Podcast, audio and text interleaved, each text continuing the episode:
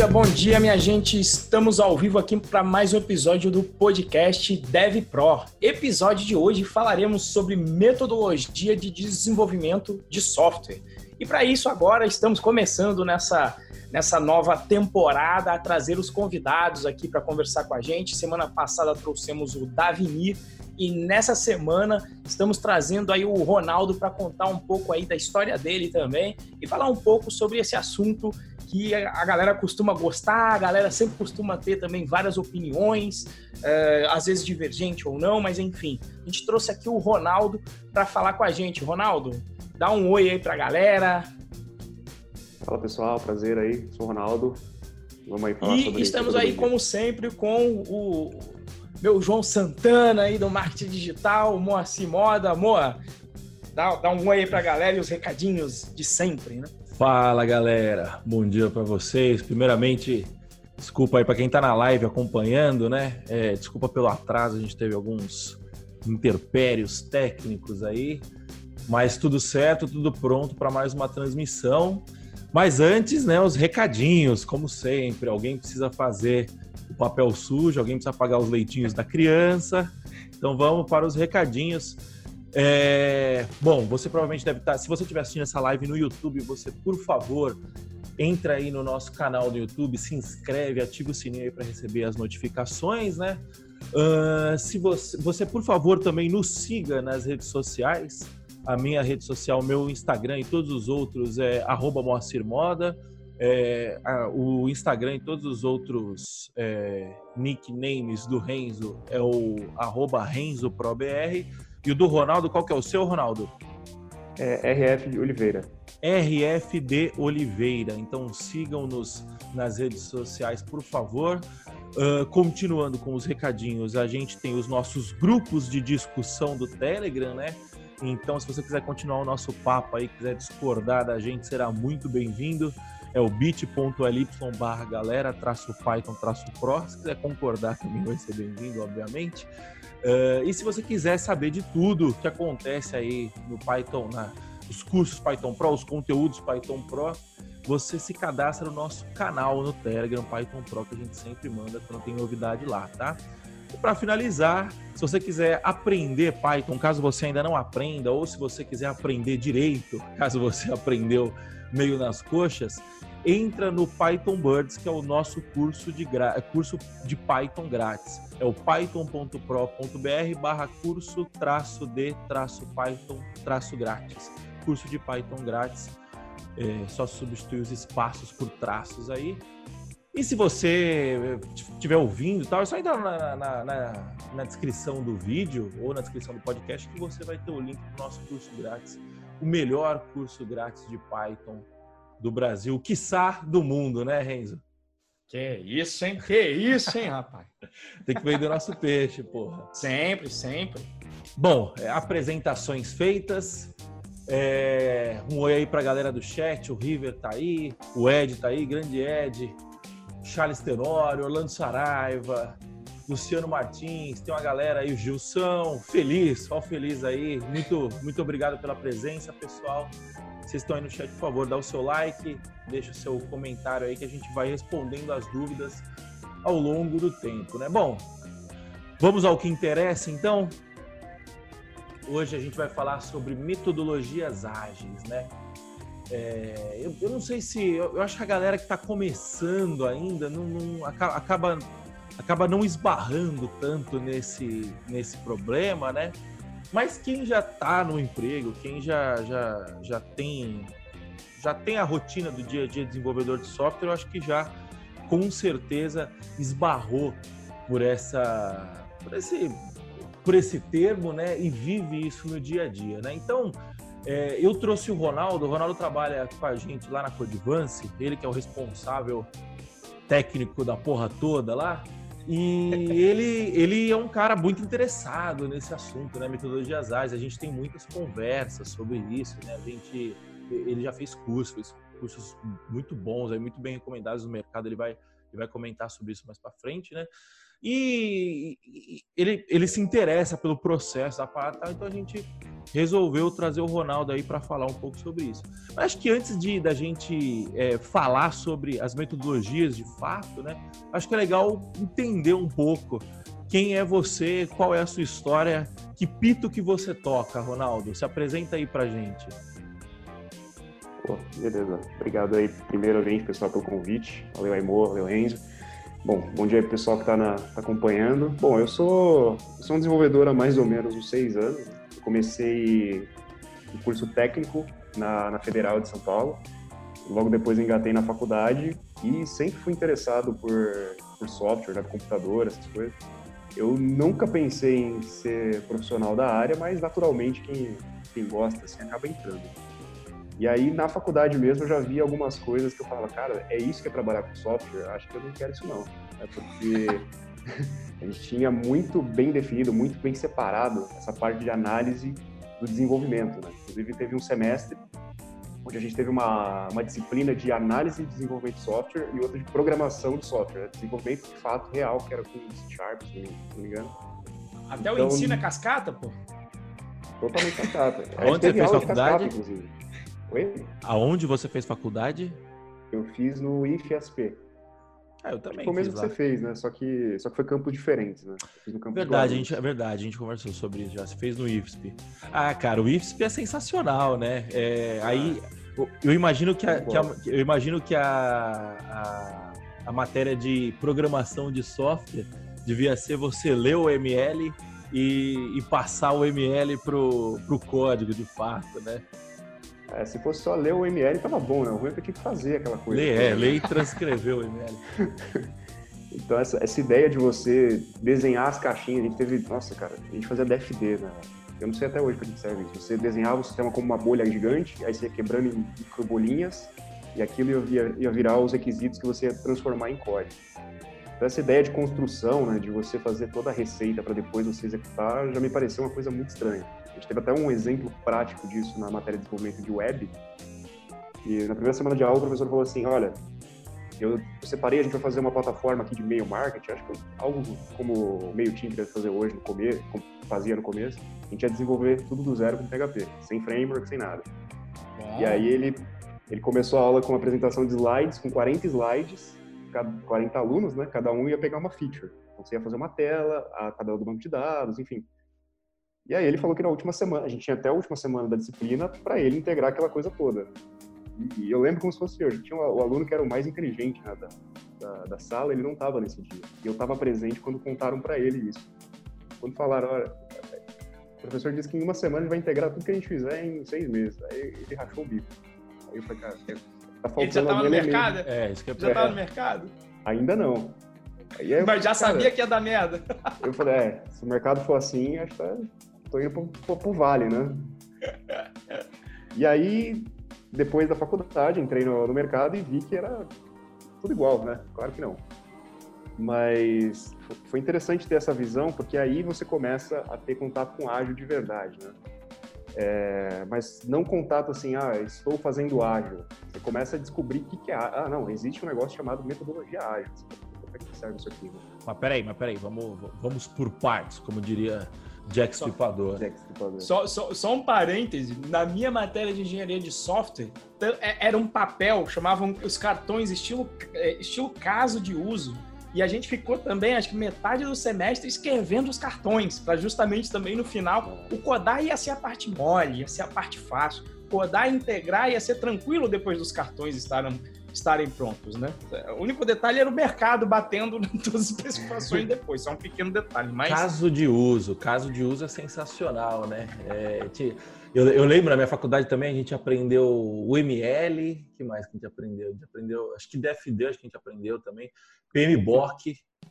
É... Não, e o, e, e o pequeno detalhe, tinha o software que me dava estimativa você colocava lá Sim. caso de uso, se o usuário ia usar ou não o caso de uso, ou seja, se ia ter input do usuário, e ele cuspia a quantidade de, de, de, de homens-hora que ia de, demandar o negócio, cara. Coisa, coisa fantástica. É, então, né? Aí, vamos lá, né? A gente. Ó, eu, a gente, eu juro para vocês, pessoal, que isso não é combinado. A gente não combina de, de falar mal de faculdade quando a gente chega aqui, porque O Ronaldo sabe. O Ronaldo, o Ronaldo também é aluno do, do Python Pro. Nosso slogan é, é, a faculdade não te prepara para o mercado de trabalho. A gente te prepara para o mercado de trabalho. E, e, quando, e, só que a gente não faz isso combinado, cara. É, é, o cara é, chega aqui. Foram duas vezes, né? Duas, duas vezes. vezes. É 100% de aproveitamento até agora. Foram dois convidados e duas vezes o cara batendo no, na faculdade. Você entendeu? Enfim, a gente, no podcast da Avenir, semana passada, a gente entrou na discussão dos conceitos tal. Não vamos cair nessa discussão de novo. Isso. Mas, cara, para efeitos práticos, o negócio não prepara. Por quê? É, você vê o, o que o Renzo falou de você ter um software que, que, dispara, que, que fala hora homem, então não sei o quê. O pessoal acha que constru... o pessoal, né? É, até as pessoas faziam assim até 5, 7 anos atrás, acho que até o Ronaldo vai falar um pouco mais sobre isso. As pessoas acham que construir software é construir prédio, é construir ponte. É, esse paralelo entre engenharia civil e engenharia, é, engenharia de software não existe, cara. Assim, não, não, não, não, cabe fazer essa, essa comparação, porque quando você desenvolve um software, você, se você precisar mudar um banco de dados, você consegue mudar o banco de dados de um software. Se você constrói um prédio, você não consegue mudar ele de quarteirão. Você entendeu? É, não, não, cabe isso. O software é um organismo vivo, né? O prédio não é um organismo. O prédio também é, mas é. Ele. Eu não sei explicar, mas tipo, ele, ele é meio que preparado para isso e as pessoas trazem só o que, o que tem entre aspas, de ruim do, do desenvolvimento. E é sempre a mesma coisa, né? Por mais que se inove na arquitetura em si, é, você tem ali um histórico de construção. Exato. E, e, eu vi esse histórico aqui agora que eu fui dar, fui dar uma procurada na engenharia civil, fui ver umas construtoras, que a construtora ela vai colocando, inclusive, um elemento novo só a cada vez da construção dela. Por exemplo, eu visitei um apartamento, ela falou: não, agora nessa próxima construção a gente vai testar a manta acústica, né? Então veja que até para mudar, eles estão seguindo o que faz parte de engenharia, né? Não vou mudar o projeto como um todo, vou mudar uma variável e ver como é que se comporta o sistema depois, né? E veja que é um, um setor que, que já está aí há bastante tempo, né, amor? É, sei lá, há quantos séculos se constroem coisas? Exato. Dois, três mil, cinco mil anos, sei lá. Bastante não tenho, tempo. Tenho noção. O software tem 50 anos, porra. 70, sei lá, 80. Os nossos é... cientistas ainda estão vivos ainda, não é aquela coisa que você vai estudar e, e todo mundo morreu já, né? Exatamente. Bom, mas enfim, terminou a é. sessão porrada na faculdade. Tá, e aí, Ronaldo? Aí você chegou, aí você foi, fez faculdade. Aí quando você chegou no mercado de trabalho, você falou: puta, o que eu aprendi não tem nada a ver com o que eu tô, tá acontecendo comigo aqui, né? Fala aí, como é que foi a sua entrada no mercado? Com que linguagem que você começou? Ah, bom e velho PHP, né? Obviamente. Bom e velho PHP. PHP bonito, macarrônico, sem framework, tudo ali artesanal. Então foi. Acho que o primeiro grande choque que você tem é que assim, você passa dois, três semestres na faculdade aprendendo a fazer o diagrama do caso de uso, né, os atores, né, como ele interage com o sistema, depois você vai transformar aquilo em texto, que aí é a história de uso, depois você vai converter em código. No mercado, não dá tempo de fazer isso. Sabe? Você não vai é, detalhar o sistema até o último ponto para depois você começar a codar, porque aí pegando essa analogia do, da construção civil, o engenheiro ele vai passar ali dois, três anos, não sei quanto tempo, estou chutando aqui, fazendo toda a blueprint né, da, do prédio, construindo, calculando as variáveis e tal, o que vai precisar de materiais, de recursos, de tempo. E aí o prédio vai passar lá 5, 10 anos sendo construído. Hoje não, não deve levar tudo isso, dependendo da, da edificação. Rapaz, com software, eu achei que você estava falando de uma empresa aí, cara. No mercado tem uma empresa aí que faz uma empresa de três letras, bem grande, né? De computação, que é mais ou menos por aí, cara. A documentação fica isso. Tá ligado? Para colocar, uhum. fazer, colocar um validador de CPF demora uns dois meses no processo, mas pequeno detalhe aí. É, manda bala aí. Isso não faz sentido, né? A mobilidade que o software tem, é, por que, é. que você vai engessar dessa forma, né? O processo todo. Né? Hoje, e aí Interessante que na história, eu fui, o que eu fui estudando sobre métodos de desenvolvimento é que isso foi mudando muito ao longo da história, desde que, como eu falo, tudo começou com um paper do Alan Turing, né, chamando os programadores de matemáticos de habilidade, né, em aspas. Então, esse paper aí eu acho bem legal. E, e, no fim das contas era o quê? Eram pessoas que já tinham profissão e começaram a se interessar por essas tecnologias novas e começaram a usar isso para otimizar processos repetitivos de trabalho. Então você tinha computadores, tinha empresário, é, o próprio empresário que fazia, matemáticos, físicos. E hoje a gente tem a profissão programador, somos programadores. A gente não veio de outro. Não necessariamente a gente veio de outro nicho. Claro que hoje tem bastante gente migrando, né? É o exemplo aí do River, filósofo aí que entrou aí para essa, essa casta de programadores maravilhosa. Então é, é muito louco você ver essas, essas analogias, porque a gente consegue entender melhor uma coisa com experiências passadas, né? E fora a parte de construção de software, é, sendo comparada com a construção civil, a gente tem também a comparação com, com produção de manufatura, né? Então vamos colocar um processo muito forte ali, que é o jeito certo de fazer, e toda vez a gente vai conseguir replicar um software com a mesma velocidade, ao mesmo tempo, com os mesmos recursos. O que não é verdade, né? Hoje o que a gente faz são receitas, a gente não faz peças iguais, idênticas, do mesmo tamanho, que vão servir nas mesmas coisas. Não é como se você estivesse produzindo um sapato. O sapato ele sempre vai ter a mesma especificação, então você vai colocar ele numa linha de montagem e você vai ter pouca variação de tempo para produzir. Né? Acho que, inclusive, é muito pelo contrário, né? É, no software, acho que, acho que via de regra a gente sempre constrói coisa nova, né? Coisa que Exatamente. não foi construída ainda, né? Exatamente, é um processo bem criativo, né? Então, se for comparar com construção civil, a parte de blueprint é o que a gente faz com código, né? não é fazer aquela procrastinação de produzir um milhão de artefatos, né? DFDs, é, dicionário de dados. Então, a, a, parte de construção mesmo do prédio, que é o que demora mais, para a gente leva segundos, que é a hora que a gente faz o build. Eu acho que essa Sim. comparação mais, mais justa de se fazer. Né? A gente passa, é. passa mais tempo desenhando, especificando, que os detalhes estão no código. É. E aí, Renzo? Cara, eu acho que, que faz total sentido aí. Eu acho que eu acho que é uma pancada que muita gente que vai fazer que vai fazer faculdade vai sentir isso, né? Com relação à produção de UML. E eu acho que assim, acho que dá para conversar que vamos, vamos também não, não vou dizer não, o ágil serve, até que serve para bastante coisa, mas pode ser que realmente para alguns projetos faça sentido você ter um, um, um, cascata e ter toda essa documentação. Por exemplo, na faculdade, uma área que eu vi que aí era, era assim, a, a legislação era bem bem forte, chegava no nível de inclusive ter padrão para os nomes de variáveis com software, inclusive homologando o programa que as pessoas faziam, legislação por exemplo, ou o processo? Legis, legislação mesmo.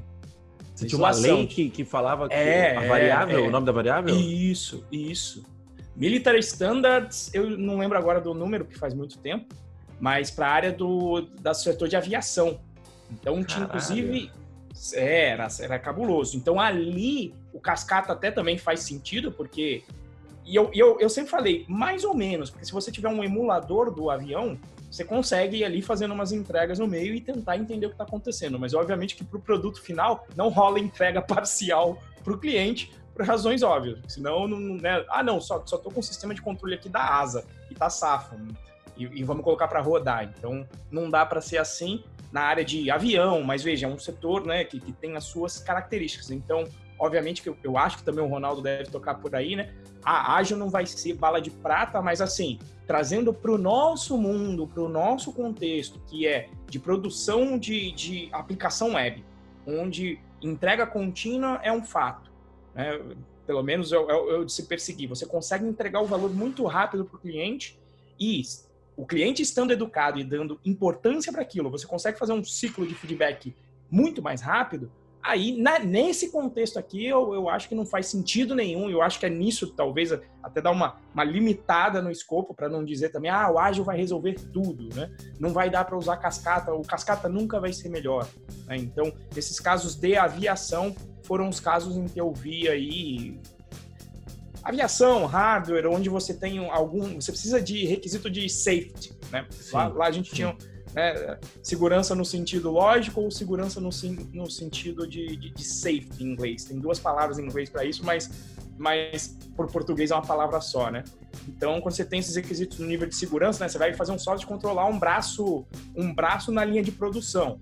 Então você tem todas aquelas especificações de, olha, tem que estar bem pronto, porque se você entregar aqui meia boca, sem a parte que não vê, se não tem um ser humano do lado, de repente você arranca umas duas cabeças aí no, no processo de, de instalar. Então, mas eu acho que talvez o nosso viés de web, obviamente que nesse contexto é, faz, não faz nenhum sentido ter essa, essa burocracia toda.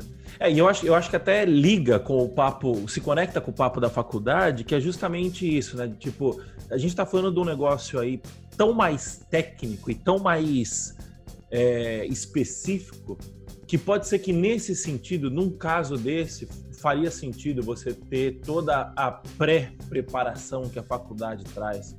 Você entendeu? De, por exemplo, você, se a gente puder fazer uma analogia aqui com o médico, né? É, por que, que um médico fica 10 anos estudando? Justamente para ele não chegar na, no caso um cirurgião, né, por exemplo, justamente para ele não chegar na mesa do paciente, não fazer uma merda e matar o cara, né? Você tem você é, tem um nível muito mais rebuscado de, de, de, como que eu posso dizer, de, acho que seria segurança a palavra, né? Você tem um nível muito mais rebuscado de segurança que é preciso, até de, de procedimento, de processo que você precisa ter, porque existem riscos muito maiores em jogo, né? Só que voltando a, a, ao que o Renzo falou, a gente está falando de web e a gente está falando do 80-20, né? Vamos, vamos lembrar Pareto. Para quem não sabe o que é Pareto, não sei se eu já, já cheguei a explicar aqui alguma vez. É, a lei de Pareto, expliquei, porque me corrigiram no chat. Pareto é o, foi um economista que ele bolou uma lei lá, bolou uma teoria, não sei exatamente como que a gente pode chamar isso, que é 80% dos problemas são resolvidos com 20% de esforço. Na verdade, não é exatamente essa teoria, né? Ele fez um, um paralelo entre 80 e 20, né? mas enfim, o que importa pra gente é 80% dos problemas são resolvidos com 20% do esforço.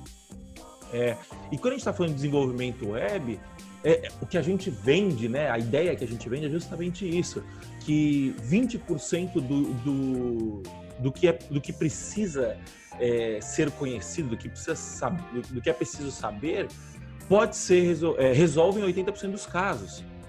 Você entendeu?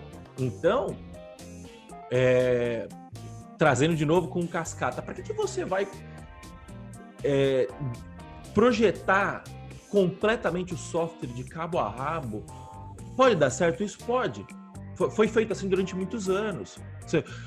Um Word 97. Como você acha que o Word 97 foi escrito? Foi, foi, foi, projetado? Com certeza foi um cascatão, você entendeu? Naquela época não existia ágil. E, e aí o cara. Só que é o seguinte, e, e tá aí, moldou a vida de muita gente, entendeu? Não existe advogado que não saiba mexer no Word, por exemplo. É, então, não quer dizer que funciona? Dizer, óbvio que não. Funciona, senão não teria sido usado tanto tempo. A questão é, o mundo mudou o recurso é escasso. É, não é que o recurso é escasso, as pessoas aprenderam a lidar com recurso escasso.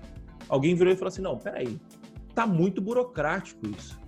Se tá muito burocrático isso, é, significa que para gente, se a gente tirar essa burocracia, né, a burocracia acaba resultando em desperdício, né, é um trade, não resultando, né, mas é um trade-off da, da, da, é uma consequência da burocracia.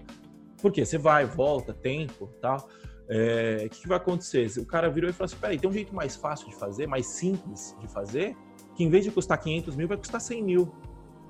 Opa, temos, temos alguma coisa aí, entendeu? Aí o pessoal começou a ser ágil. E tem outro ponto que eu queria citar também, estou divagando muito aqui, mas tem outro ponto que eu queria citar que é o seguinte: é, o ágil, por definição, ele não é uma metodologia, né? Ele é um manifesto. Tô certo, Ronaldo? Exatamente.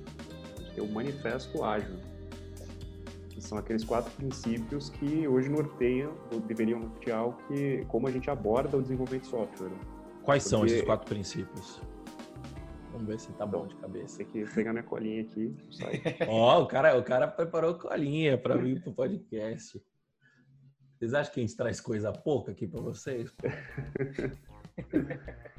Então, a gente tem lá, né, indivíduos e interações mais que processos e ferramentas, né, o que valorizamos mais a, os, os, itens da esquerda que os da direita. Isso não significa que não, vale, não se valorize os da direita. Né? Software em funcionamento, mais que documentação abrangente, colaboração com o cliente, mais que negociação de contratos, e responder a mudanças, mais que seguir um plano. Coloca na é... tela para o pessoal ver aí, Renzo, na, na transmissão. Fala aí, Ronaldo. O... Você mandou onde? Não, não, eu joguei no, joga no Google Manifesto Ágil, que vai ser o primeiro link. É agilemanifesto.org. Então, e o que, que significam esses, esses, esses, esses princípios, Ronaldo? Cara, é o seguinte, é, por muito tempo eu tive, eu tive, aquela, aquela ideia, né? Pô, que legal isso aqui, quer dizer que eu nunca mais vou precisar me preocupar com PMBOK na vida. nunca mais vou ter que fazer uma documentação de nada. Só fazer o software. E não é, não é exatamente isso, né? Eu li um post do blog do, Robert Martin, né? Que é um dos assinantes aqui, né? Robert C. Martin, o famoso Uncle Bob. Ele dizia que no início, qual era a intenção deles? Tudo que está à esquerda é o ágil e tudo que está à direita é a gestão. Então, hoje, a gente vê conferências, não, não que esteja errado, certo? Não estou fazendo nenhum juízo de valor sobre isso. É, o ágil ficou muito mais pelo lado da gestão do que do lado dos programadores. É até uma crítica que ele faz e isso gerou um outro manifesto, foi publicado em 2009, se não me engano, que é o, o Manifesto de Software Craftsmanship onde eles dizem: Nós ainda temos coisas a dizer. Então, além disso, teve uma evoluçãozinha dessa, desses quatro princípios. Deixa eu pegar aqui. É, o lance que, que, o, que o Uncle Bob defende é que o ágil foi sequestrado, né? É. Exatamente. É, acho que quando você chega a ter escola de, de, de certificação de ágil, aquele teu primeiro princípio de pessoas e interações sobre processos, assim, já, já, já, já, é, já é cuspido na cara já. Né? É, exatamente. Manda aí o, o soft, soft craftsmanship. Então, e aí esse aqui tem também outras quatro frases que seriam meio que evoluções, né? Por exemplo, não, não somente nós chegamos a, a, a valorizar não somente software funcional, mas também software é, bem, bem desenvolvido, né, bem well-crafted, né, que é como se fosse isso. Não apenas responder à mudança, mas constantemente agregar valor. Não somente indivíduos e interações, mas também uma comunidade de profissionais e não somente colaboração com o cliente, mas também parcerias produtivas. Então você vê que o ágil está sempre puxando mais para esse lado de colaboração e fazer a coisa bem feita, né? fazer uma coisa que agregue valor para alguém. É, eu, eu acho. Desculpa, desculpa, continuar. Não, é, só para concluir, assim, é, quando você, por que eu falei que tem esse choque quando você sai da faculdade e entra no mercado? Porque na faculdade você não tem aquela limitação, você não tem aquela visão de limitação de que o projeto que você está trabalhando tem um, tem um orçamento, tem um objetivo, né, tem um, que a gente chama de business value, né, um valor de negócios é, escondido ali que você precisa, você quer capturar com o software. Né? O software é meio para, é uma ponte para chegar a esse valor. Ou é proteção de alguma receita, né, o aumento, incremento de receita, ou para prevenir que aquele, que aquele negócio perca competitividade. Então, o que eu acho legal dessa, dessa mentalidade do ágil é ter isso como foco sempre, né?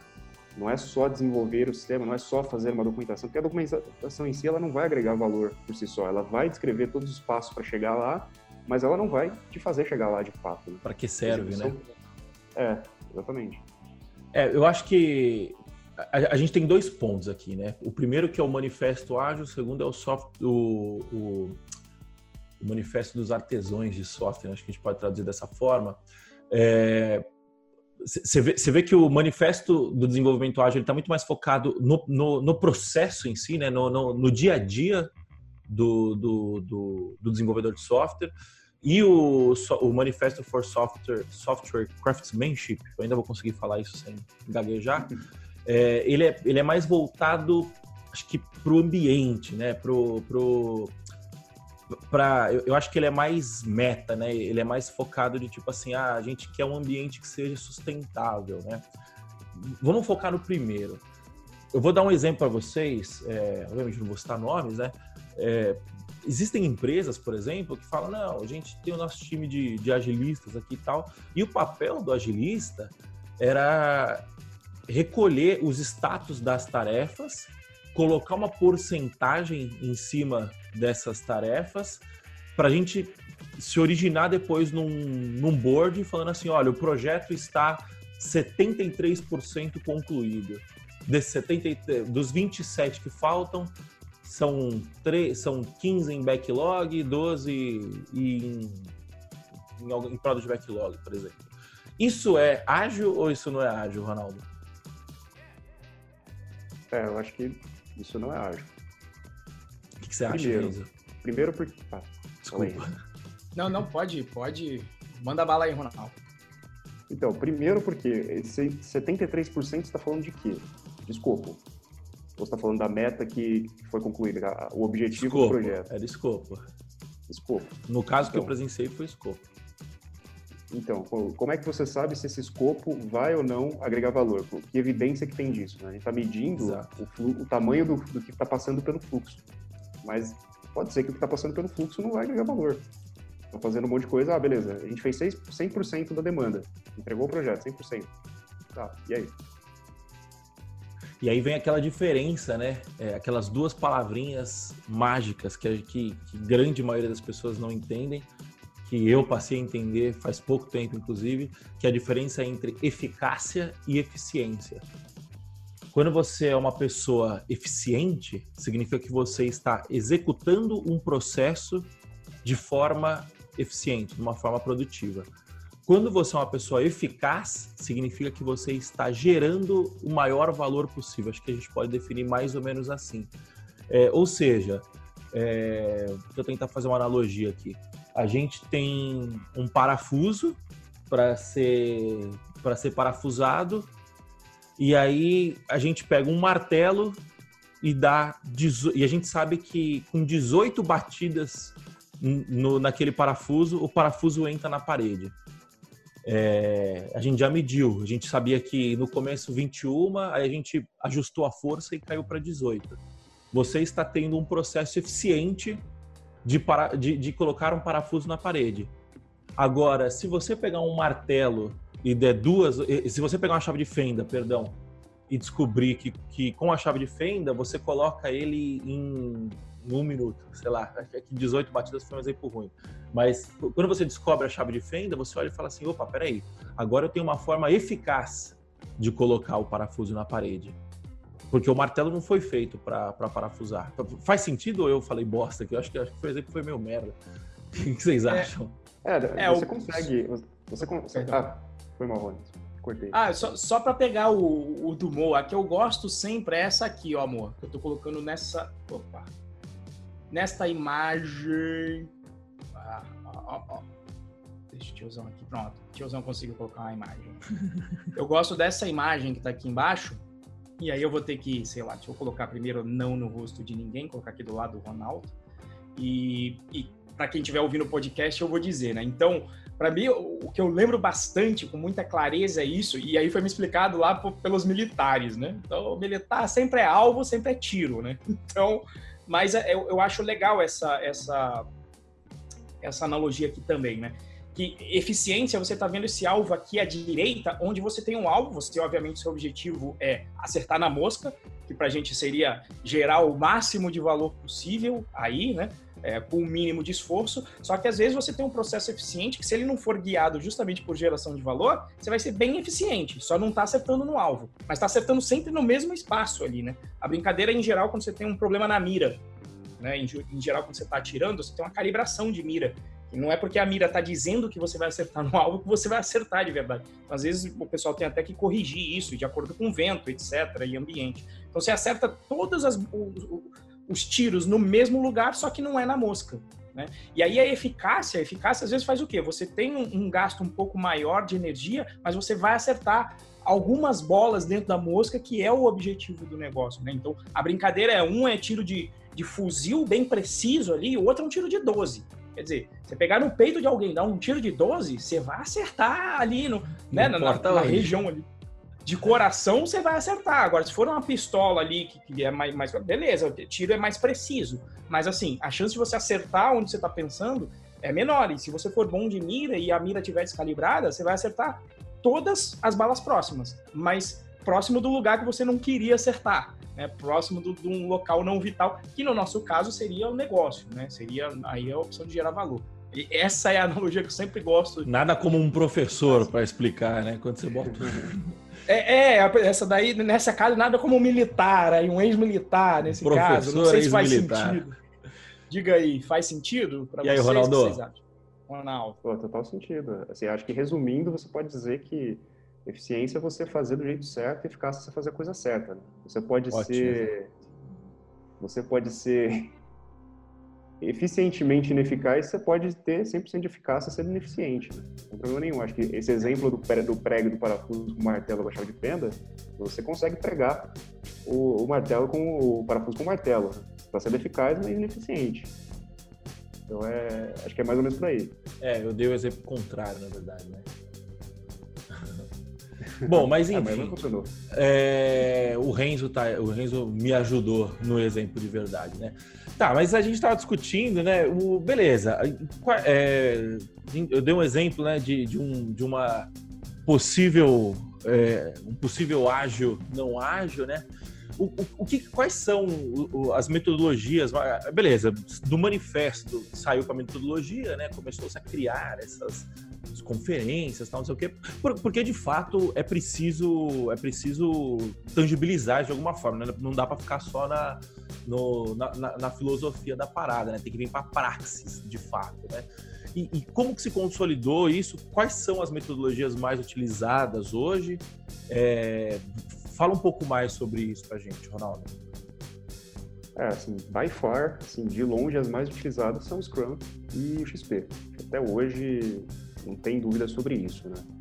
E, e, esse, e esses princípios do manifesto, eles, eles, como você bem falou, eles, eles embutem em si algumas práticas que até hoje a gente ouve falar, às vezes consegue ou não implementar, que fazem parte do, do mindset ágil, né? Por exemplo, como é que você tem um software em funcionamento sem você ter uma boa cobertura de testes? Né? Como você garante isso? Então, toda essa ideia de TDD, tudo isso veio seguindo, é, veio seguindo essa, essa mentalidade, né?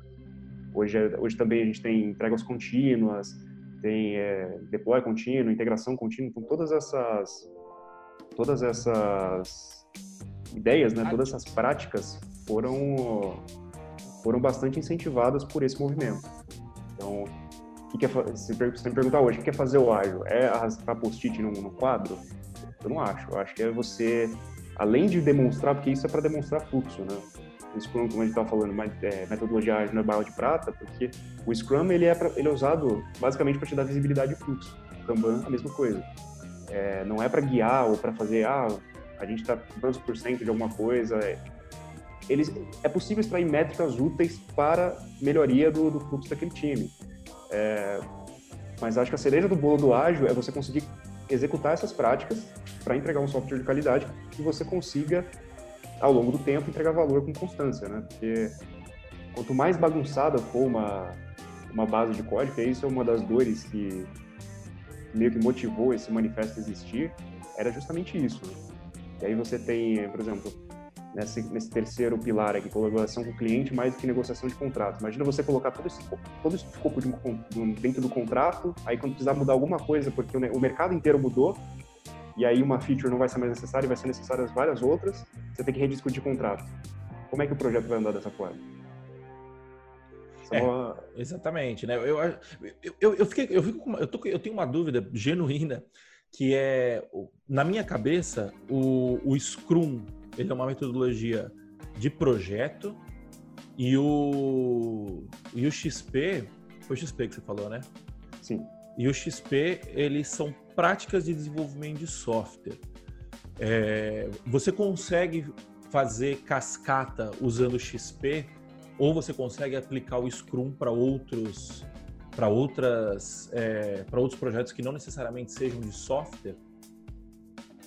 Ou eu, ou eu tô viajando? Cara, tem. É, é porque assim, são, são, são métodos de desenvolvimento de software, né? Eles não são exatamente métodos de condução de projeto. Né? Para isso, você tem outras coisas melhores, como, como por exemplo, o, os métodos do PMI que estão no PMBOK lá, que é o, o Body of Knowledge de projetos, de gerenciamento de projetos. Teoricamente, com, com o PMBOK, você conseguiria, desde fazer um projeto para abrir uma padaria até construir uma ponte é, suspensa aí no é uma ponte suspensa de Hong Kong de 2 km. É, existe uma empresa que fabrica um, um, carro lá muito louco, que eu não, eu não lembro o nome agora, mas se eu achar o link eu coloco para vocês depois, que eles, eles disseram que eles usam metodologias ágeis de desenvolvimento de software para produzir o carro. Isso é muito doido. Eles vão construindo o mínimo necessário do carro para fazer o carro andar e depois vão adicionando segurança, adicionando itens, acessórios, esse tipo de coisa. Esse tipo de coisa. Então, dá para usar? Dá. Eu acredito que dá. Mas se, se isso funciona, já, já são outros 500, né? Porque, para o nosso caso, faz sentido, porque é um processo criativo, né? Um processo de... Você precisa mudar o plano a todo momento. Você vai colhendo... A ideia é você colher feedback e fazendo alterações incrementais. Isso não é uma ideia de ágil, né? A gente tem outras figuras aí de gestão, como Don Heinrichsen, por exemplo, que tem uns livros bem legais sobre gestão, que já se falava desse, desse conceito de pequenas entregas incrementais e, e medição de fluxo, para ver se você precisa ou não mudar o plano. É, o que o Renzo falou, né, aqui nos comentários, que é muito parecido com o PDCA, né? Exatamente. Exatamente. Tem, tem inclusive, tem um mapa, um, tem um cara da Deloitte que ele fez um mapa gigante sobre o que é o ágil hoje em dia, né? Parece um mapa do metrô, assim, é bizarro. Tem um monte de ferramentas. Dentre elas, um deles é o PDCA. É bem interessante. Esse mapa você acha, se colocar Deloitte Agile no, no Google, vai aparecer, vai aparecer as imagens lá. É que se, porque eu, eu sempre fiz, né, a, a brincadeira para mim, não sei se por conta de engenharia ou não, foi sempre achar, pô, também esses caras não foram inventaram algo do nada, você vai olhar o que, que existe também, até por conta das, das, das analogias, como o Moa falou, que faz com construção civil, faz com, com as outras engenharias em si. Então, quando você olha ali o processo de PDCA, né, ou um processo de produção, aí de novo, puxa para a área militar, né?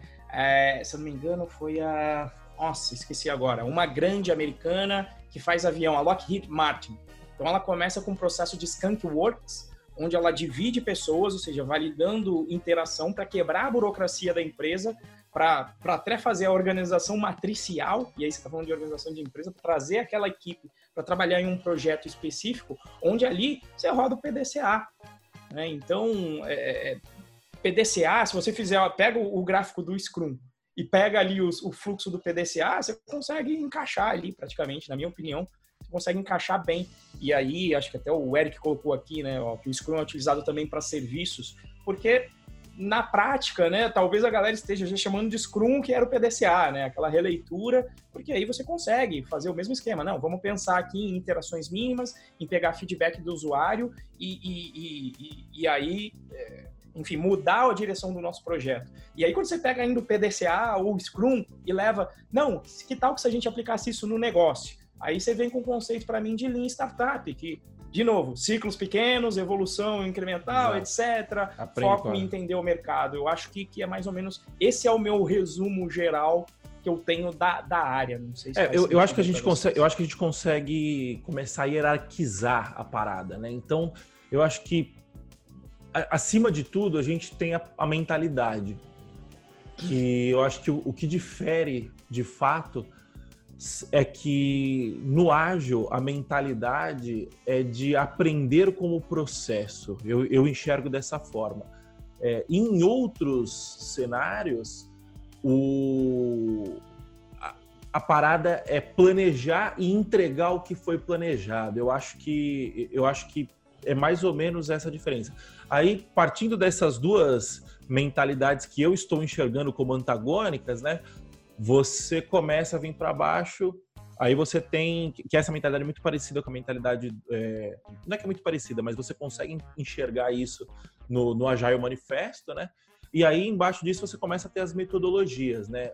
Tipo, ambas para o cenário em que é, missão dada, missão cumprida, digamos assim, e o segundo cenário que é não, vamos, vamos, a gente não sabe nada, vamos assumir que a gente não sabe nada e vamos aprender com o processo.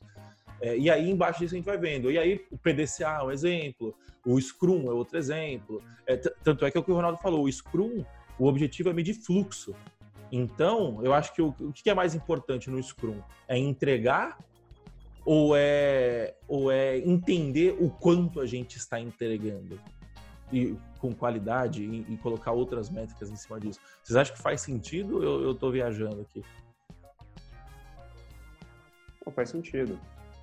Faz sentido. A, a questão do, do, do, Scrum, que eu acho, o que é o Scrum? Né? O Scrum são quatro cerimônias que a gente precisa cumprir a cada sprint, que é um, é uma caixa de tempo, né, um time box. Então, dentro daquele time box, você vai definir quais são as prioridades do negócio. Né? Você tem uma lista chamada Product Backlog, que são as coisas mais desejáveis de ter né, no, no projeto. E aí, toda, todo início de sprint, a gente faz uma das cerimônias, que é o, o sprint planning, que é pegar o topo desse, desse documento e, e passar para o que vai ser desenvolvido durante aquela sprint, pode ser uma semana, um mês, enfim, aquilo que o time tiver, aquilo que fizer mais sentido para o time desenvolver. E aí, a partir daí, a gente tem outra cerimônia que é as stand-up meetings, né, as Scrum Meetings, são aqueles 15 minutos todos os dias que, vai ser revisado o que foi feito no, no, dia anterior, o que vai ser feito no próximo dia. No final disso, a gente tem a Sprint Review, onde a gente onde de fato você coloca na mão do usuário o que foi desenvolvido para ele testar e dar feedback. Depois tem a, a, retrospectiva, que é quando o time vai pegar, tá, o que a gente fez nessa última sprint, o que deu certo, o que não deu, o que a gente precisa melhorar, o que a gente aprendeu com esse com esse com esse processo, né? E aí já existe, aí o pessoal começou, costuma misturar também já com a, o tal do Kaizen, né? A melhoria contínua. Então já vamos pegar isso que a gente aprendeu e já vamos sair com um plano de ação do que a gente vai fazer na próxima semana para não cometer os mesmos erros e para conseguir ter mais eficiência no fluxo, enfim. Então, é, a ideia do Scrum é gerar eficiência no fluxo. É você ver onde estão os gargalos, né? E o Kanban também, o Scrum é muito utilizado o Kanban por causa disso, porque o, o Kanban ele também não é uma metodologia. É bom ficar isso claro. Uhum. O Kanban é, um, é uma ferramenta do, do, do, sistema Toyota lá de, de produção. É, é, é para você que as pessoas usam juntos, né? O, desculpa. Usam juntos. Kanban e Scrum geralmente é, é usado junto, né? Isso. Aí existe até a confusão que dá, dá a entender que ah, o Kanban ele, ele, é ele faz parte do Scrum. Não necessariamente. A gente usa muito, é a ferramenta mais comum de se visualizar fluxo. E, e aí a coisa que, até fazendo um paralelo, né, a, primeira vez que eu trabalhei com Scrum, é, eu cheguei numa empresa que tinha o cargo Agile é, Scrum Master, né? E eu, eu estudava Scrum antes, eu falava, caramba, tem um cargo, tem um cara que a função dele na empresa é Scrum Master. Isso é muito estranho, porque ali no By the Book, né, hoje a gente fala de By the Book do, do, do Agile, é, o Scrum Master, na verdade, ele é uma pessoa qualquer do time, e naquela semana vai ser o facilitador, né? Então, toda, toda, é, toda daily meeting, a gente tem que responder três perguntas. O que, que eu fiz desde o da última Scrum Meeting? O que, que eu vou fazer? E se eu estou com algum impedimento, alguma coisa que está me travando. Então, o Scrum Master é o cara que vai correr atrás do que está travando essa pessoa para destravar. E, idealmente, isso muda toda a sprint. Né? E, fora isso, a gente tem um outro papel, que é o Product Owner, que é o cara que é o dono do Product, Backlog. Ele é o dono do, do produto, de fato, não necessariamente é o dono da empresa, mas é o cara que controla o que, que é prioridade para entrar para o time desenvolver né? Não, não é o cara que vai escrever, ó, vocês vão executar isso aqui. Não, ele vai trazer, ó, a necessidade de negócio é essa e tal, vamos ver como vai implementar. E aí, na, na planning, a gente define quais serão as tarefas técnicas para isso acontecer. O que acaba acontecendo, às vezes, é que essas histórias de usuário viram especificações de software e a gente volta lá para o pro processo de software com ML, com casos de uso, que acaba virando isso, né? E aí a gente tem até uma, uma piada aí bem difundida do, do da, uh, cada sprint uma cascatinha, né? É, essa, essa é a impressão que eu fico, né? É que acaba. É, é, muito fácil distorcer o processo, né? Porque geralmente acontece também é que a parada é que o, você tem uma equipe de desenvolvimento de software é, focando em, em ter um fluxo bem executado, e no paralelo você tem um gestor focando em entrega, volume, volume, volume, volume, volume. E aí, há esse choque, né? Acaba tendo esse choque. E aí, meu amigo, quando tem um choque sobre o que, o que mantém a lei do mais forte, né? Quem que é o mais forte? O mero desenvolvedor ou o executivo? E aí, Renzo, o que, que você acha? Cara, eu, eu acho que eu, eu acho que faz muito sentido, né? É, e aí eu sempre enxergo, na realidade, é, tem, tem umas palestras do Yoshima, eu gosto bastante. Eu muito bom seguir, é, seguir aquele movimento também de sem estimativas. E isso, é, quando são as discussões que a gente tem de escopo aberto e escopo fechado direto dentro do grupo. Né? Eu acho que depois eu tenho que mandar até o vídeo lá do que ele, que ele fez aqui no Agile, Agile Vale de 2013, falando de estimativas, eu enxergo bastante o Kanban, na realidade, uma ferramenta para você mapear, aí esse sim, com certeza, qualquer processo, tanto é que, como o Ronaldo falou, vem de Toyotismo, então para você mapear os processos, as suas etapas, para você visualizar fluxo, e aí o, o Yoshima fala uma coisa e eu considero, né, para mim é verdade, que o Ronaldo tinha falado, a gente, a gente pode discordar, obviamente, tem, mas para mim o Scrum ele está dentro do, do Kanban. É simplesmente um modelo do Kanban onde você colocou um passo fixo, né? Então você coloca ali no, no, no teu, em geral aí variando entre uma a quatro semanas, uma, duas ou quatro semanas é o que eu costumo ver os modelos do Scrum. E às vezes é, a razão disso para mim é como o Ronaldo falou. Parece que o Scrum tomou conta a ponto de, de, de, de ser, digamos, quando se fala em Agile, a galera quase sempre lembra para mim de Scrum, e aí tem as suas certificações. E aí, para mim, a evolução disso é, de acordo com o negócio, dá para diminuir ainda mais? Porque, assim, na semana do Scrum, ou no, digamos aí, na frequência do Scrum, você tem ali a cascatinha. Né? Ah, peguei isso aqui. E, e o que, que é um, um, processo, do, digamos aí, do mais ágil que eu vi? Você não tem nem essa cerimônia. Você coloca lá o Kanban e olha, acabou de fazer essa demanda, vamos já validar com o cliente agora, nesse momento que acabou, não tem frequência, acabou, vamos já entregar para o cliente, o cliente já valida, junto ali com o PO, o PO já define qual que é a próxima, sem ficar discutindo qual que vai ser, quantos cabem nessa semana, não, não, não precisa ter essa discussão. Qual que é a próxima mais prioritária? Eu não preciso saber do resto, eu só preciso saber da próxima. E aí você pega aquela próxima e passa para a pessoa. Esse é o processo mais ágil que eu vi sendo controlado, mas obviamente que a gente tem que se adequar sempre ao ambiente, que eu acho que é o que está previsto ali no, no ágil, né? É, você pega a metodologia, ah, vamos fazer aqui no Scrum, às vezes você emenda também com code review, por exemplo. Eu vejo cerimoniais, não, tem que ter duas revisões aqui no processo para ser considerado pronto e depois de entrega para o cliente, etc. E aí, meu time tem três pessoas que não estão ali, né, né, não estão presentes ao mesmo momento. Você vai ficar no by the book, falar tem que ser duas pessoas aqui? e, e, vai travar o fluxo, vai falar, não, agora eu vou, vou fazer aqui essa licença poética aqui no processo, porque é o que o ágil prega, na realidade, então, né? Ah, não, não dá para fazer isso, vamos, vamos colocar aqui uma pessoa para fazer, vamos fazer a entrega de uma vez só. Então, eu enxergo cascatinha no pequeno, só que assim, depende do processo. Vou dar um exemplo muito claro, o nosso desenvolvimento. Dá para fazer isso que eu estou falando de uma entrega contínua muito bem num projeto web. É HTML, CSS, JavaScript, o cara entra ali, ele tem atualização automática e o custo dessa atualização é pequeno. Agora, como é que a gente vai fazer isso, por exemplo, numa aplicação mobile? Dá para fazer isso do lado do servidor, mas quando você está no mobile, se você fizer 10 entregas por dia, putz, 10 vezes o usuário vai ver lá a telinha de, de, de né, de, ó, atualiza esse software. Na hora que ele vê lá a terceira vez no dia, vai falar, puta, que merda que tá acontecendo aqui? Tá bugado o negócio? Então, por exemplo, nesse sistema, eu acho que faz sentido você ter um screwzinho de falar, ó, vamos lançar a cada duas semanas, vamos lançar com, com a, aumentar um pouco a periodicidade, pelo menos para a entrega pro cliente. Nada impede de você ter entrega contínua no teu AmbiDev, que é o que eu vejo as empresas fazendo, mas na entrega do cliente, às vezes você tem que aumentar o passo dessa entrega. Por quê? Porque tem essa dificuldade do negócio, né? do, do, formato de entrega. E aí, faz. Não sei se faz sentido isso daí, é assim que eu enxergo também. É, eu, eu acho que faz sentido, e o lance do. Voltando um pouco, você falou no No Estimates, né? Eu acho que é importante deixar claro que No Estimates não significa né, no goals, né? É, uma empresa, ela tem que ter meta, uma pessoa, uma empresa, seja o que for, qualquer, qualquer objetivo que você for é, atacar na vida, é, você precisa ter meta para isso. A parada é, eu, eu, acho que é muito o lance da visão, aí volta na mentalidade, né? Você tem uma meta, uma forma de enxergar. Você tem uma meta, aí você traça um plano e aí você executa esse plano.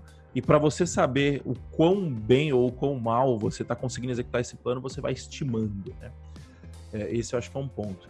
O segundo ponto é você ter uma meta e aí você fala, aí você começa a traçar hipóteses e fala, olha, uma hipótese é atingir essa meta é fazendo isso, outra hipótese é fazendo isso, outra hipótese é fazendo isso.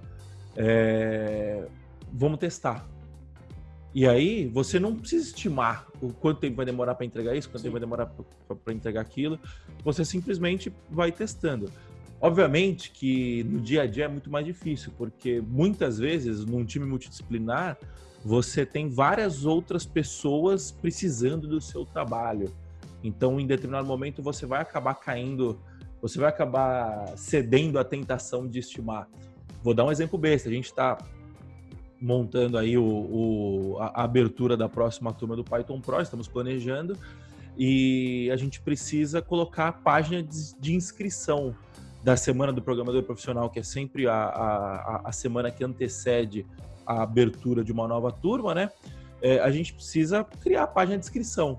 Para a gente poder criar a página de inscrição, a gente precisa primeiro desenhar, depois a gente precisa recortar, depois a gente precisa implementar essa página, né? É, e são três pessoas diferentes que vão fazer esse processo. Em algum momento, a, a, e aí eu tava, uma pessoa vai desenhar, outra pessoa vai recortar. É, e são, são, prazos, né? Você tem um dia para poder entrar isso, né? Não, não, não tem uhum. como. E, e aí, para eu poder falar para a pessoa do design, olha, é, eu preciso que você me entregue até tanto para poder passar para a pessoa da HTML, para a pessoa da HTML recortar, para poder entregar até tanto para a pessoa do desenvolvimento implementar. Eu preciso fazer estimativa disso, não tem como.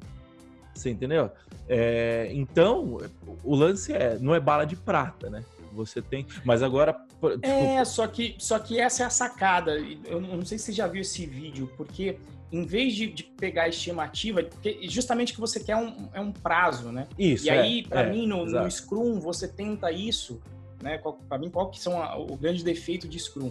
Você tenta isso estimando cada um dos pedacinhos e fazendo essa soma, vendo se vai caber ali Pontos, no. Né? E você, inclusive, você gasta um tempo bom fazendo isso. Bom, Dependendo, eu já tive bom. em times que, que, putz, essa reunião aí de retrospectiva mais o planejamento demorava um dia inteiro, num fluxo de uma semana. Estava um dia inteiro fazendo isso.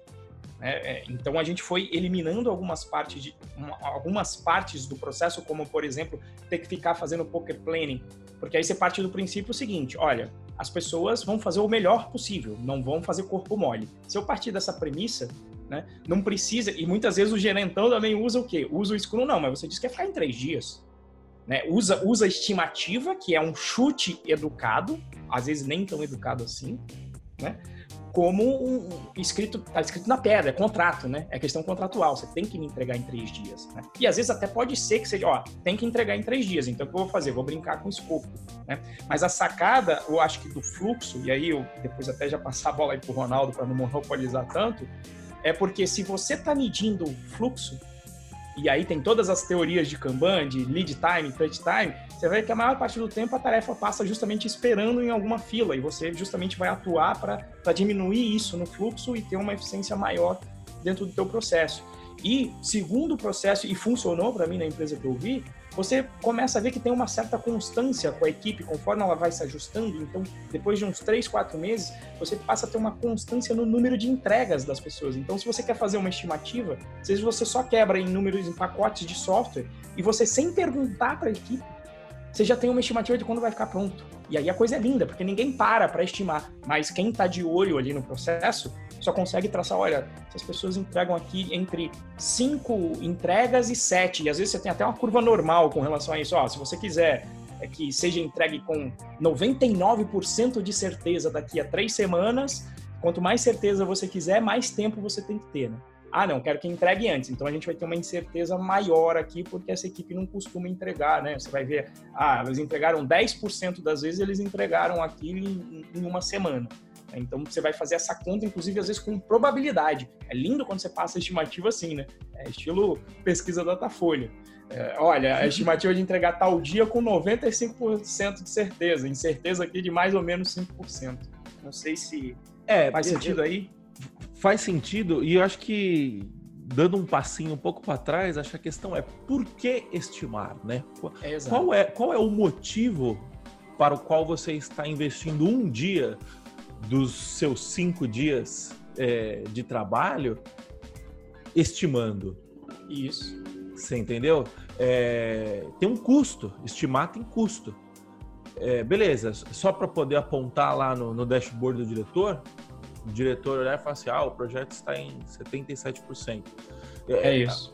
Você acaba, você vira, é, você não usa a burocracia, é, você não tem burocracia para melhorar o processo. Você tem processo que vive em função da burocracia, que é, que é para o cara usar uma, uma, informação, ah, beleza, tá 75%. Puta, mas deveria estar 85%. Tá, daí? Você entendeu? Às vezes é para justificar. O que, que você acha disso, Ronaldo? É, acho que tem, bastante coisa legal aí nos pontos que você levantaram. Acho que nesse especificamente é, vem o porquê, né? Por que essa estimativa, né? Acho que normalmente, fatalmente, você vai cair nessa, nessa data, que é um prazo já fixo de negócio. Às vezes o cara quer, quer estimativa e para resolver um problema que você não tem é, nenhuma visibilidade sobre, né? E aí precisa ter prazo, é, desculpa te cortar, é importante, prazo, o mundo real precisa de prazo, tá? É, é, o que eu falei, não. Não, não e às vezes ele se impõe, né? Ó, você tem que. Você Exato. vai participar de uma feira e Exato. vai apresentar o produto. Você tem que ter, pô. Exato. Bem-vindos ao mundo real. Você entendeu? Sim, sim. Desculpa.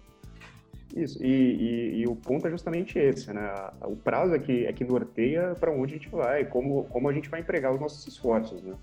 Então, se você já tem um prazo, é, é um desperdício de energia você parar para estimar sem ter. Porque e se a estimativa falhar, né? Como o Rezo bem disse, é um chute. Você não tem certeza, né? Uma forma de você ter mais previsibilidade é você medir o fluxo usando essas ferramentas. E aí você vai ter o que a gente chama de forecasting, né? Você vai ver que nos últimos seis meses, a cada semana, a gente entregou tanto.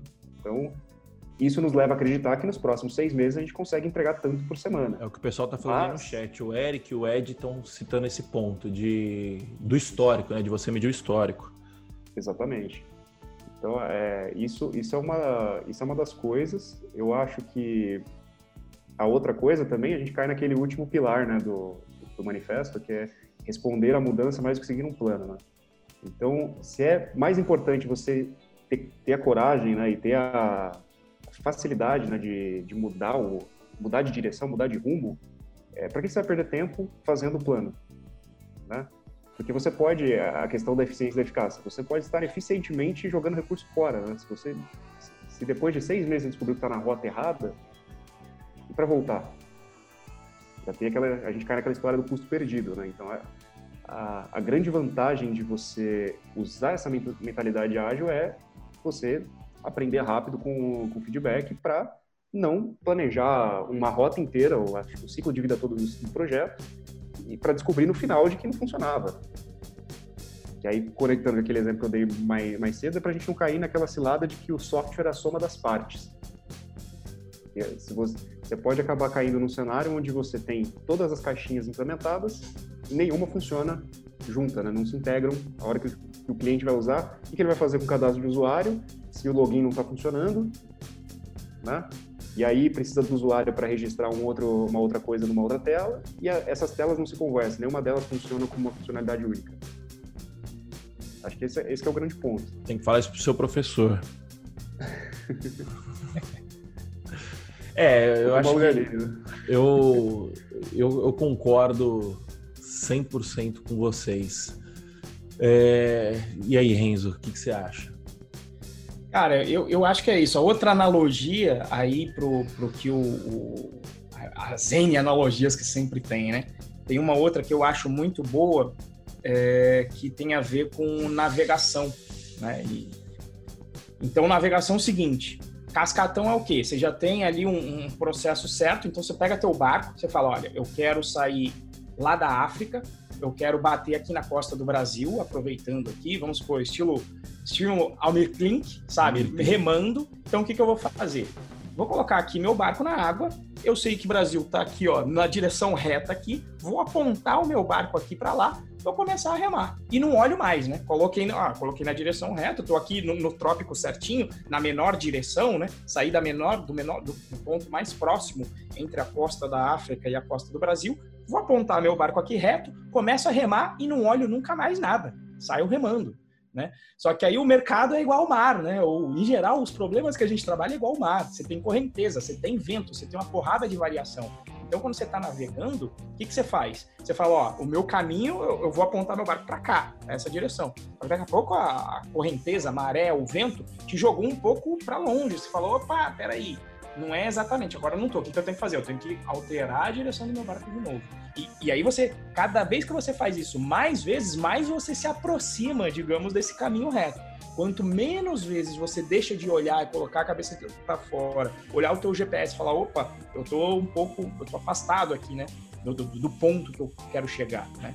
Então, tem essa analogia e ainda no mercado, aquele ponto que você estava mirando lá, você acha que era aquele, nem era aquele também. No meio do processo você fala, putz, mas peraí, não é mais na costa do Brasil, não, agora eu quero dar na Índia. Por quê? Porque faz sentido aqui, pela mudança do, dos fatores de produção no meu negócio, faz sentido agora para a Índia. Opa, mas a gente já está aqui no meio do, do Atlântico. Bom, então daqui vamos começar a retraçar agora de acordo com esse objetivo e mudar a rota completamente. Né? Inclusive tem uma entrevista, tem uma entrevista do Amir Klink pro Drauzio Varela sensacional que ele conta como de fato foi a, a, a travessia que ele fez lá da, da, da, Namíbia, se eu não me engano, até a costa brasileira. E assim, não tem nada a ver com desenvolvimento de software, mas é, é, é animal porque tem, você consegue tirar muito insight daí, né? E ele fala justamente isso. Ele fala, porra, é, eu olhava tal, e, ele fala, pô, mas é, provavelmente, eu não sei quanto tempo ia demorar, mas provavelmente diversas vezes eu devia estar na rota certa e aí veio um vento que me tirou 20 dias da rota, me tirou 25 dias da rota. E eu não tinha noção disso, e estava tudo bem não ter noção disso, porque eu não tinha hora para chegar, não tinha prazo. assim, é, é, muito legal, muito legal. Eu recomendo muito, eu mandei aí nos comentários. Vale muito a pena. E, e, e dá para você traçar analogias sensacionais com o, não só com desenvolvimento de software, né, mas com, com, esse, com esse lance de ir do ponto A ao ponto B de alguma forma, né? Que trabalho, no fim das contas, é isso, né? Bom, acho que é isso, gente. A gente teve. A gente falou bastante. É, é, aqui, aqui, na pauta, né? A gente estava. Tem mais duas perguntas que a gente não fez, mas eu acho que ficou, acabou ficando claro, né? Que se a galera faz ágil de verdade hoje em dia e qual que é a sua resposta, Ronaldo? A galera faz ágil de verdade hoje em dia? Você acha, você acha que o pessoal faz mais ágil ou o pessoal fala mais que faz ágil, mas não faz na verdade? Ixi, aí é, essa é polêmica, hein? Essa é polêmica. Bom, na minha humilde opinião, eu acho que mais se fala do que se faz, de fato, porque é difícil.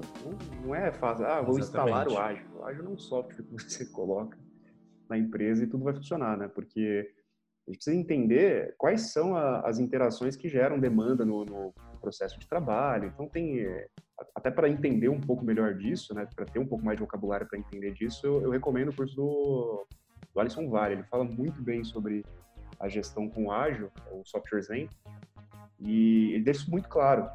Não adianta você chegar num, numa empresa, né, num cenário onde as coisas já estão meio caóticas sem entender o histórico, o que está acontecendo, por que, que, as coisas não funcionam, por que são do jeito que são, e falar, não, vou instalar um Scrum, vai tudo funcionar, a gente vai começar a seguir o processo e acabou.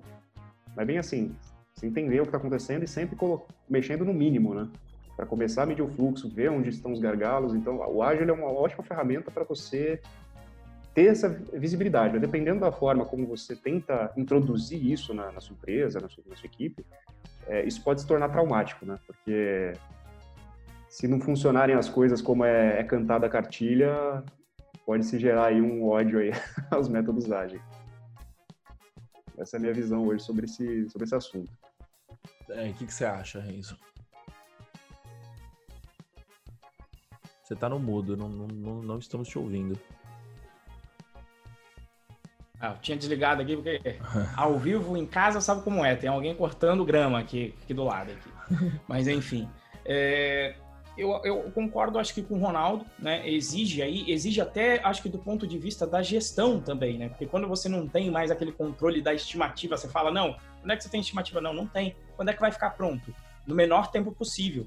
Me dá a data. Ou colocar esse tipo de coisa, né? Como o, que eu estou falando é caso real, né? De, olha, a gente tem uma demanda do negócio.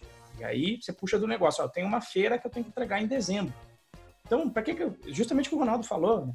você chega e fala o óbvio, você fala, para que, que eu vou estimar? Mas o cara quer aquele controle porque ele acha que colocando o controle, medindo ali as peças, ele vai chegar lá. E aí acontece aquilo que eu falei na empresa que eu estava, que a gente gastava um dia estimando. Mas para que você já tem a data? Você já tem a data, você não precisa estimar. Você precisa fazer é ajudar o, o, e aí sim unir, em vez de se olhar justamente na interação humana, em vez de olhar como ah, não, eu sou o cara aqui de software, o cara me entregou a demanda lá e agora eu vou entregar, eu vou cumprir aqui o meu Scrum direitinho. Se olhar e parar e falar, não, peraí, e eu já fiz, eu tô falando que isso aconteceu. Eu falei, não, peraí, qual é a data? A data é aqui, essa entrega do, do coisa. E o pessoal fazendo software e tal. Eu falei, não, então peraí. E aí depois, quando vender, o cliente vai usar quando? Não, a feira é só para venda e aí o cliente vai usar seis meses depois. Eu falei, não, então peraí.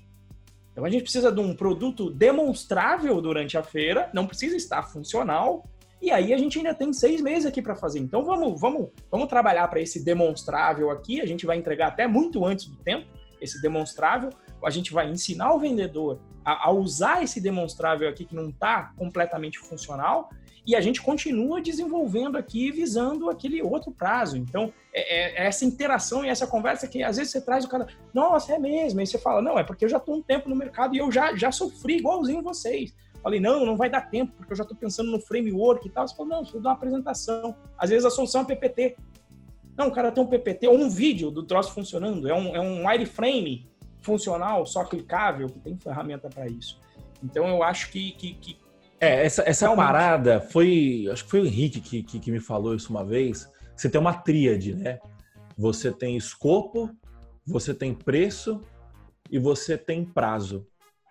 É... Um deles tem que ficar variável. Você tem qualidade também, se eu não me engano. É, é, é que a qualidade nem entra na TED, porque a gente assume que a qualidade sempre vai ser boa, né? Não, não...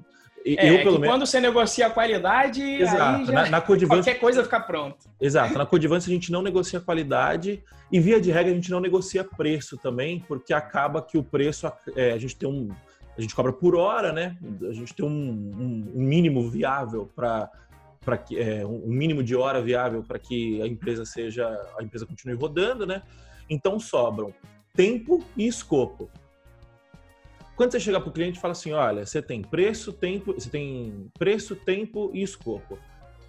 É, preço você pode, você pode me pagar mais? Na grande maioria das vezes ele vai falar não, não posso. O que, que acontece? Ele paga mais, a gente consegue colocar mais gente e teoricamente o projeto anda mais rápido. É, Prazo, você consegue mexer no prazo? Puta, não, não dá. Prazo não dá, a gente tem que entregar daqui três meses, esse é o prazo, esse é o prazo. Então tá, então a gente vai ter que mexer no escopo. Esse exatamente o que o exemplo, o exemplo que o Renzo falou. É, e aí, cabe até também a reflexão de tipo, porra, era um escopo completamente overrated, de tipo. É, Quando não... não é. Exato, você entendeu? Ah, não, mas Poderia ter essa funçãozinha aqui a mais, por quê? Não, porque eu acho que vai ficar legal. Foda-se com você. Assim, obviamente, né? A gente. Não, já recebi isso, eu quero um editor de questões. Eu falo, pô, mas uh, você já tem um banco de questões? Não, já tem ele pronto. Não, então a gente vai colocar isso sem tela nenhuma. Eu vou enfiar lá dentro do banco, eu vou chumbar essa porra lá e você não precisa de tela nenhuma. Exato. Pra quê? Pra economizar, né? Porque o cara quer testar a galera resolvendo a questão. Não um, um administrador botando questão para dentro. Isso não, não gera valor nesse início, né? Exatamente. Bom, Sim, acho o, que é isso. Oh, desculpa, é que... Ronaldo, manda aí, manda aí. Então, o que a gente está falando aí agora é que normalmente é projetada a segurança de que a coisa está andando nas features, né, no escopo.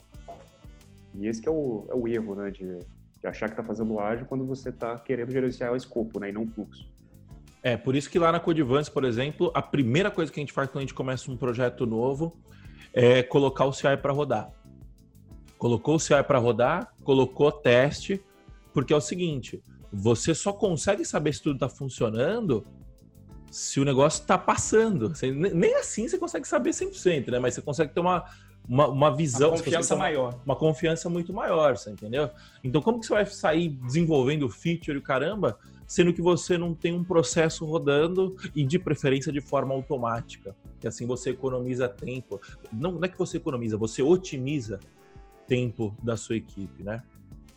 Eu, eu, acho que é essa parada. Mais um. Não à toa tem um segundo módulo de um curso aí que é exatamente isso aí. Um curso muito bom online aí. Tal de Python Pro aí, que é, que é exatamente assim. É a maneira que funciona. Né? Exatamente. E, e, acaba caindo no, no, no, na, nas questões básicas, né?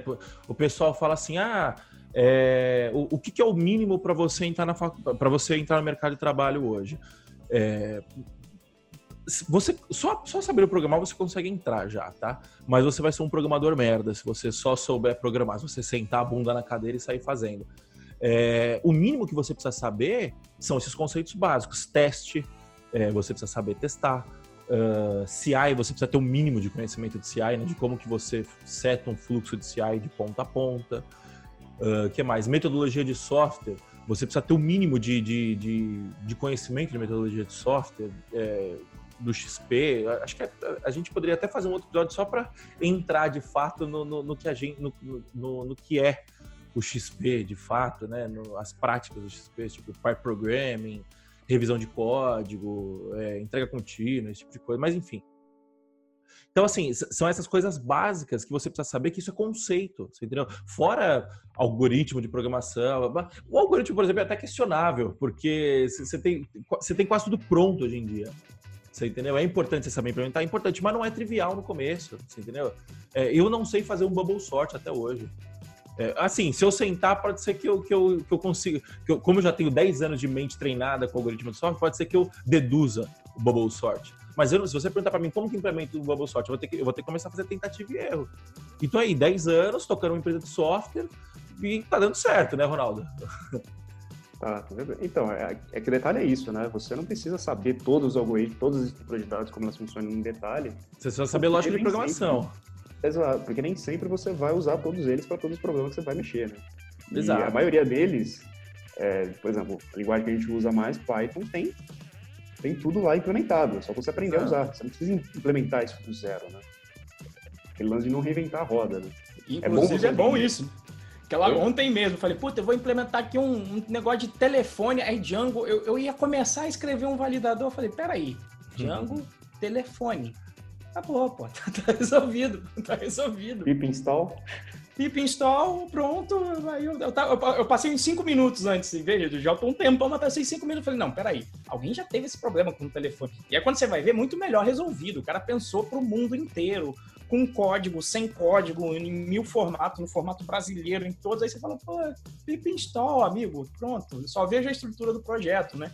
Tá com CI, tá com teste, qual é a cobertura, então tem indício de qualidade aqui. Tá maduro o suficiente, né? É, quem tá usando, pronto, coloca para dentro e resolveu aí. Contribuindo, né, para melhorias. Sim. É, e aí a pergunta que fica é: você aprende tudo isso na faculdade? Voltando à nossa política, não aprende. Você entendeu? Você não aprende teste. Alguém aqui teve teste na faculdade? Eu não tive. Eu, eu, vou, eu vou dizer só que eu, eu, eu não fiz, eu só tinha ouvido falar, mas assim, não foi por causa da faculdade. É porque o meu orientador trabalhava no mercado, o, o Eduardo Guerra, da Java Magazine, e, e, e, também naquela época ainda estava começando aí no processo de TDD, mas eu tinha ouvido falar, mas na faculdade jamais. Até como professor eu até dei para galera, mas assim, rebelde do sistema. Não tava no currículo do MEC, mas eu falei, caguei, Git não tava, é, é, teste não tava, mas eu, estrutura de dados, teste, Git, teste, Git. Toda, toda matéria minha começava com isso, ó, primeira aula, Git, segunda aula, teste. E agora vamos começar desse, desse, desse mínimo, né? Esse mínimo aí pra gente, pra gente tratar os problemas. É. Mas e aí, Ronaldão, e faculdade, como é que foi? Teve alguma coisa? Para não dizer que eu não tive, eu tive uma aula de teste, só que foi aquele teste depois do deploy, né? Então, o professor ensinou toda a linguagem, depois ele falou, agora eu vou mostrar para vocês, ó, um framework de teste. Aí ele mostrou e a gente, tá, para que eu vou fazer isso? Ficou claro por que, que, por que usar um negócio daquele. Pô, eu já fiz todo o sistema, tá funcionando. Exato, até porque na faculdade a gente, a gente não aprende a dar manutenção em sistema, né? Que, que é o seguinte, você desenvolver a parte mais fácil. O, o difícil, o difícil é, o difícil é, é da manutenção e legado. E o que, que é legado? É o que está na produção. Quem está na produção ontem é legado. Já é legado. Entendeu? Na realidade, Bom, eu tinha tática já, né? Como, como os projetos morriam de seis meses e a chance de dar merda numa apresentação ao vivo era, o que eu sempre fazia? Em casa, no meu computador, eu já gravava, já fazia o vídeo, para na hora da apresentação, se desse merda, era play no vídeo, né? Então, ó, tá aqui, Exato. ó. Em casa funcionou, tá aqui, ó. Que é até o estímulo, né? Você não, você não tem um estímulo real, né? O estímulo é unicamente dar que, que não há problema nisso, né? Mas é, eu entendo que é, o estímulo real ele é muito mais eficaz. O, o, o cachorrinho correndo atrás de você para morder sua bunda, ele é muito mais eficaz do que simplesmente, ah, queria uma nota 6 ao invés de Sim, e eu acho que o que comprova, assim, a nossa crença em que esse é o, é o, digamos, é o processo mais eficaz de se produzir software, é que o Moa e o Ronaldo lá na Condivência trabalham com isso, ou seja, aí é skin on the game, porque aí é, é, é dinheiro deles, é produção é. deles, né? Não é a empresa dos outros, é lá a empresa da galera trabalhando e mesma coisa aí Python Pro. O Moa sabe que a gente tem altas coisas que eu falo, não, peraí, isso é prioritário, qual que vem antes? Vamos fazer depois? E, e a gente nunca tratou assim, de estimativa fora as do negócio, é assim, vai caber o que está lá. É o que o Moa falou. Putz, eu até tento dar uma estimada em uma, em uma, em uma e fazer um pequeno planejamento entre as diferentes pessoas para o lançamento. Mas assim, tem uma página nossa de engenheiro de HTML que assim, se tudo der merda, o, o lançamento roda. Nem que seja com HTML puro, porco lá dentro, sem design, sem nada, que aliás foi a evolução e foi o que aconteceu de verdade no processo. Então eu acho que é o, é o que a gente segue no dia a dia. Eu fui mandar para o design o, a página, né? Ele, eu falei, eu falei pro designer, eu falei, olha, a gente precisa disso, disso, disso e tal. Aí ele falou, ah, legal, então me manda, me manda por favor o, o guia, o guia da marca. Aí eu falei, o quê? Ele é o guia da marca, o, as boas práticas, a, a paleta de cores, o logotipo aberto, tal, não sei o quê. Então, cara, a gente não tem isso ainda tal. E estamos aí, cara. Já faturamos uma boa grana sem isso. Entendeu? Exatamente. Significa que não precisa ter? Não, obviamente, mas significa que você precisa ter o tempo certo, né? A gente sentiu falta. A gente está cada vez mais sentindo falta disso, né? É, usabilidade, a gente começa a pegar muito erro de usabilidade, porque foi um engenheiro que fez o, o, o layout da página, não foi uma pessoa especialista em, em usabilidade. Mas assim, é o lance do 80-20, né? Você. Está fazendo o que precisa ser feito para dar esse próximo passo? Sim, beleza. Fez o que precisa ser feito para dar esse próximo passo? Dá o passo. Qual que é o próximo passo? Ah, então o que, que precisa ser feito para dar o próximo passo? E, assim vai, né? Bom, pessoal, acho que a gente já está aqui há mais de uma hora e vinte falando com vocês. O chat o chat estava meio parado aí, a galera está assistindo, eu estou acompanhando aqui no, no, no, no na análise né, do, do YouTube, mas o pessoal tá meio parado. Mas ainda assim teve bons comentários. O Eric comentou bastante. É, o Feliz apareceu por aí. É, o, o, Edu Mendes também fez alguns comentários muito importantes. Muito obrigado pela participação de vocês, pessoal. E para finalizar, a gente queria indicações. O Ronaldo ele, ele deu indicação aí do curso do Alisson Vale que eu estou para fazer também. Só tá difícil priorizar. Mas você tem mais alguma outra indicação referente ao tema, Ronaldo? Seja desenvolvimento de software feito com qualidade, seja metodologia ágil? O que você indica aí para a gente, além do curso? Bom, eu indico, obviamente, Python Pro, né? Porque como a gente está falando desde o início, o ágil não é só gerenciamento, né? Tem que ter a parte de construção também. E ele é um aluno, hein, gente? É isso aí. não, não é querendo puxar sardinha, não, mas não, imagina, longe disso. É porque realmente a coisa é ensinada como deve ser feito, né? É, puxando aquela, aquele mindset de teste, enfim, dessas práticas que fazem o ágil ser o ágil de verdade. Tanto que você, você os blogs também do, do pessoal que, que fez a assinatura do Manifesto Ágil, eu recomendo muito. Procure o blog do, do Uncle Bob, do aquele cara que escreveu Martin Fowler. Martin Fowler eles, eles têm sites muito bons, eles estão aí até hoje na estrada, então vamos aproveitar que os caras estão vivos, né? ainda compartilhando com a gente a sabedoria deles. É de, é. de, livro, assim, eu recomendo também o XP Explained, do, do Kent Beck, que é o criador do método. Kent Beck é outro cara muito bom para seguir também. Sim, e foi ele que criou o TDD, inclusive. E em português a gente tem até hoje né, os livros do, do Vinícius Teles, né, que é uma das maiores referências aí, o cara que trouxe para o Brasil essa ideia de Agile. Acho que é isso. Bom, da minha parte, nas recomendações, eu recomendo muito vocês lerem o Clean Code do, do Uncle Bob. É, tem o Clean Coder e o Clean Architecture também, né? É, eu não li esses dois ainda, mas eu acho que o Clean Code, ele é. Pelo que me falaram, o Clean Coder e o Clean Architecture, ele acaba sendo pouco mais do mesmo. Assim, obviamente tem coisas novas, mas acaba o clean code é a base de fato, né? O que traz o, a, a, consolidação, né? Então eu recomendo muito o clean code. Ele, ele é em Java, né? Mas aliás, o, o Uncle Bob programa em Java, né? Isso, isso demonstra que a linguagem é agnóstica e pessoas boas podem é, fazer, podem ainda assim cometer erros graves, como programar em Java, por exemplo. É, mas o, ele programa em Java, o, o, livro é todo em Java, os exemplos são em Java, né? Mas eu acho que isso não afeta muito, acho que você consegue, dá para abstrair legal, porque é, é bem focado no, na, na, no conceito, né? E depois que eu li esse livro, assim, mudou minha vida, minha forma de, de enxergar desenvolvimento de software, assim, como uma coisa, como parte de um todo, né?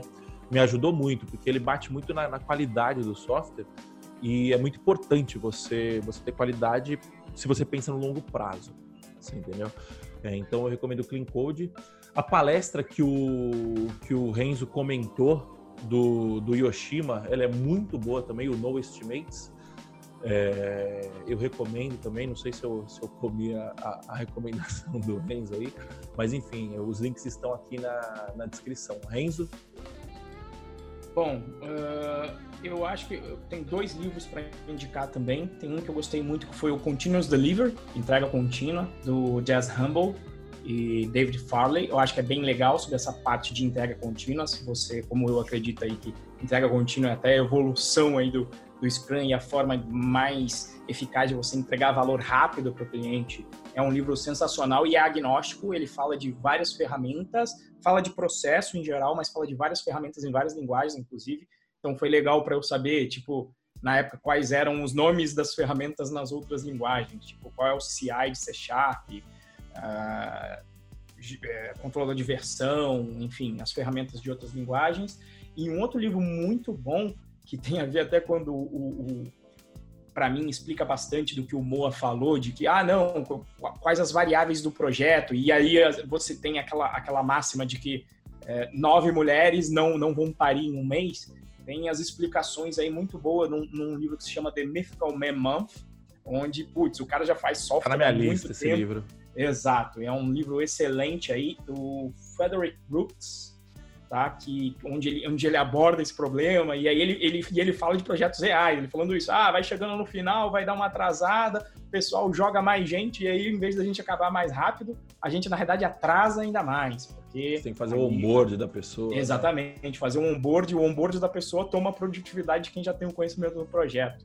Né? E o que é normal, hoje em dia você olha e pensa, faz todo sentido. Toda vez que você coloca alguém, você está analisando o fluxo, você vê que em geral ele dá uma barrigada, porque é até aquela pessoa né, entender e ter um conhecimento mínimo básico para conseguir navegar com autonomia dentro do, do projeto.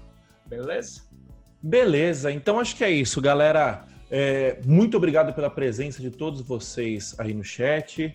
É, Marcelão elogiando a gente, muito obrigado. Feliz elogiando a gente, muito obrigado também.